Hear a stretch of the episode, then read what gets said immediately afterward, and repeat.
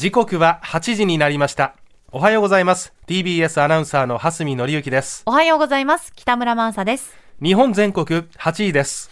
生島淳のまとめてスポーツ。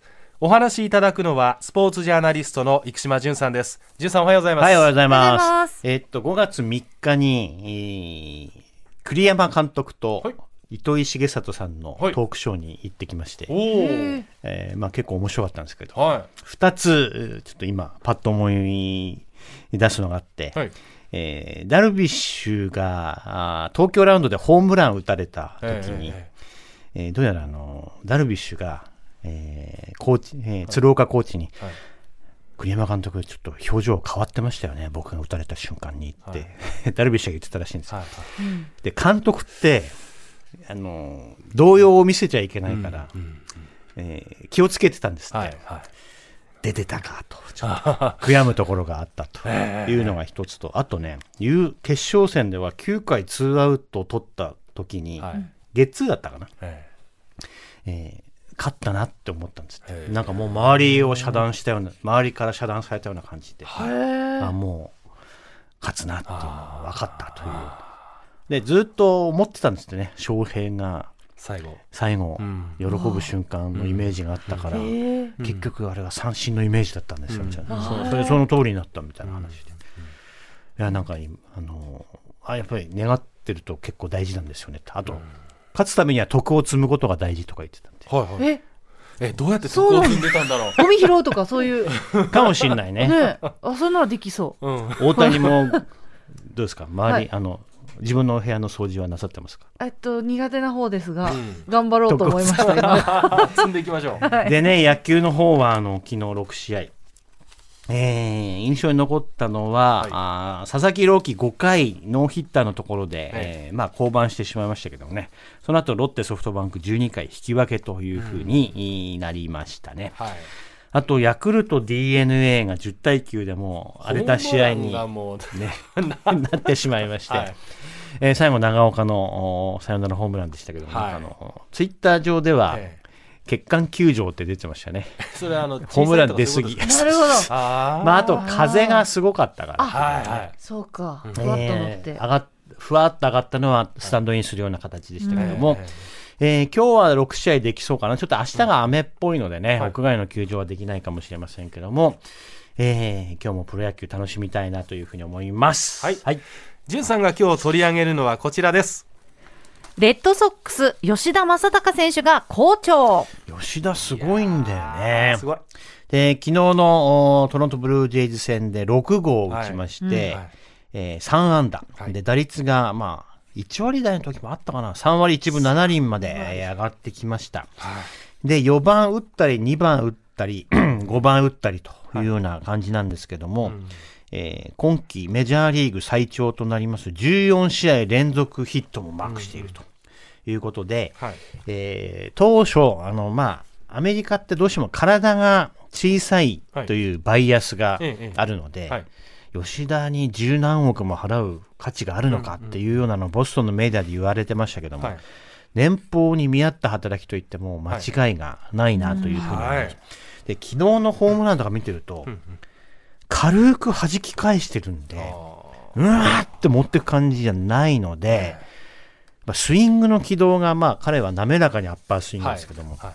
合ってるんでしょうね、アメリカに。で、これまでメジャーリーグに行ったあー日本人選手に、はい。何人か聞いてると、まあ、青木宣親選手とかだと、ボールが重く感じるんで、なかなか弾き返せないんですよって。だから前に飛ばすのが大変っていうようなことをはい。聞いたりしているし、ええ。ー福留、鈴木誠也もそんな感じかな。で、えーまあ、もちろんこれからが大事なんですけど、やっぱり最新のなんかスイングの軌道に理にかなってるなっていうのはすごく感じます。なので、メジャーリーグってあの、まあ、弾き返すのも大変ですけど、僕は青木選手から聞いたときに、キャッチボールだけで最初腕が張ったっていう。えそれはあの皮が、うんやはり乾燥してて滑りやすいので、抑えなきゃいけないので、前腕部分とかがに張りが出て、これは日本ではなかったことなんですよね。はで、それで重い球投げるってすごい大変だなと思うんですけど、はい。なんかパワープロであるんですって。何が何が？重い玉みたあ、いな。重い玉ってありますよ。重い玉重い玉っていう球種っていうかね、うん。なんていうの？特特殊能力みたいな。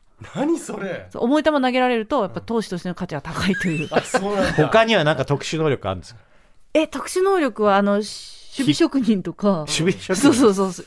そうそれはあのセカンあうんうんうん。セカンドがつけてると良いとされてこんなパワープロの話でいいんですか？あのー重い玉ってのは結局まあ、日本ではそういう概念としてあるんだけど、はい。多分アメリカではもう多分数値化されてるんだろうなと思うんですよ。いろんなことがもう今、えートラッキングシステムってのがあってね、うん。えースピン量が分かったり、あはいスピン量を増やせばやっぱり弾きず、えー返しづらいとか、えーあと、打球の角度が今日本テレビの中継で出し始めましたね。ホームランになったのは何度で飛び出しましたか。まあホームランになりやすいのは何度だっていうのが、はいはい。えーもうやたらホームランが出てたから、はい。そういうデータがいっぱい出てくるようになったんですけど、やっぱり30度ぐらいとかがいいとかされているんで、はい。えーなんかあの、吉田はそれにはまってるんだし、多分あの、うん重いとかキレがあるっていうのは、まあ、キレっていうのはスピンだったりするってことが分かってきてますけども、はい科学っていうのがすごく進んでいるのでね、えー吉田は意外に時代に合っているのかな。まあもちろん、一月しか経ってないので分かりませんけれども、はい。でまあ、このまま活躍を期待し,、えーして、オールスターとかに選ばれてほしいなっていうのはね、ちょっと期待しております。はい。続いてはこちら NBA プレーオフウォリアーズ対レイカーズはビッグイベントだ。えーレイカーズね、ああこのウォリアーズ対レイカーズっていうのはカンファレンスセミファイナル、準決勝で行われてるんですけども、はい。えーなんかあのーまあ、楽天 NBA でしか見られないので、はい。ちょっとシェアしづらい状況なんだけど、うん。これはどうしても僕も共有したい話題なので、はい。お話しさせていただきます。けども、します本当に面白いですね。ねえーで、レイカーズには、あーレブロン・ジェームス、はい。アンソニー・デイビスっていう大スターがいて、あと八村が絶好調で、めっちゃ点取ってんもんスリーポイント。そうなんですよ。ね。昨日ほ、もう本当にスリーポイント入れまくってて、えまあ、あの、僕はウォリアーズ B 期だから、え止めろよ、八村とか、思わず言っちゃうぐらい、はい。活躍大活躍。すごかった。うん。全然あブロック当たんないんで指に。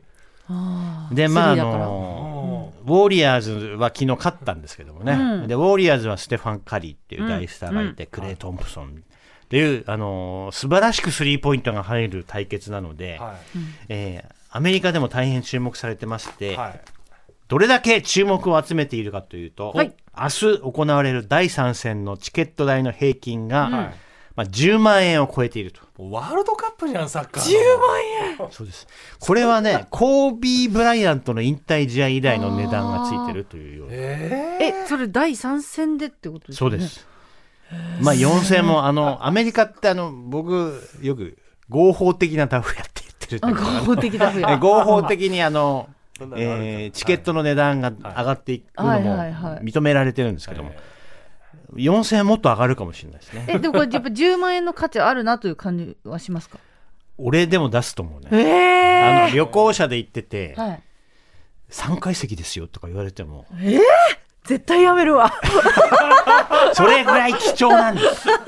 いや北村さん正直。正直。うん、そうだと思うよ、まあまあちょっと、ね、だったらなんかレストラン行った方がいいですか？絶対レストラン行く。もう目が今、あの、三日月のように本当にニコってしてニま。コニコしてました。はい。えー本当に僕は回し物ではないですけど、楽天 NBA で、まあ、今日もね、えはい。ー2試合ありますけども、はい。明日は9時半からかな、うんえーちょっと楽しみにしたいなというふうに思います。はい。続いてはこちら大相撲一の城がまさかの引退。いやー、ちょっとこれびっくりしましたね。先場所、だって重量で優勝してるんですよ。はい。で、そうでした。腰が限界って言われてますけども、はい。それだけじゃないだろうと思いますね。だって優勝してたんだから、2月前は。でね。で、まあ、電撃引退、幕内復帰したばかりですよ。で、まあ、一部報道によると、はい。えーまあ、港部屋というところに所属してたん、してるんですけども、親方の、はい。うん名跡の継承をめぐって、はい。えーちょっと部屋の中で対立があったんじゃないかと。まあ、ちょっとおかみさんとね、喧嘩したみたいな話もあったりして、いや、ちょっとあの、もったいないなというふうに思いましたね。北。村さんだって一之丞。あの彼が高校生時代にね、取材したことあるけど。彼、金沢だっけ？いやえっ、と鳥取。あ、鳥鳥取情報高か。校だったんで、金沢で練習しててその全国大会があったの、うんその時に。大きかったでしょ、当時。かなり大きくて、であの鳥取情報高校の石浦先生が、うん。いやもうあのすごいとこまで行きますよ、この子は。って高校1年生の時点で言ってましたから。実際にね、あの、うん。幕内最高優勝あの、うん。あっという間にしちゃったので、はこれどんな横綱になるんじゃ、うんだろうっていうふううなん期待もおあったし、いはい。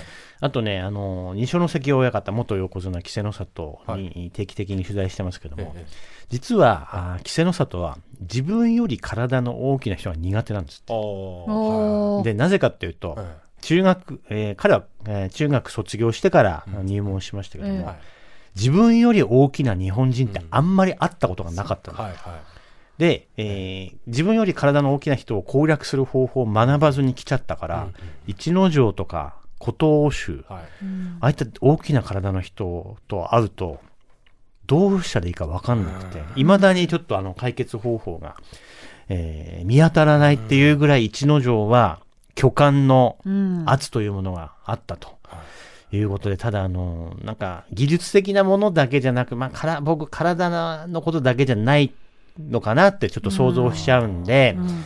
えー今後、身の振り方もまだ決まってないようですし、はい。ちょっと残念なニュースでね。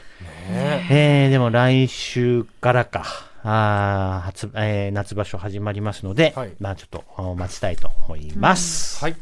ここまでスポーツジャーナリストの生島淳さんにお話を聞きました。淳さんありがとうございました。日本全国8位です。生島淳のまとめてスポーツでした。ボンジュール三輪明宏です。ポッドキャスト番組三輪明宏のバラ色の人生。配信は毎週日曜日と水曜日です。忘れないでね。忘れないでね。でんでん。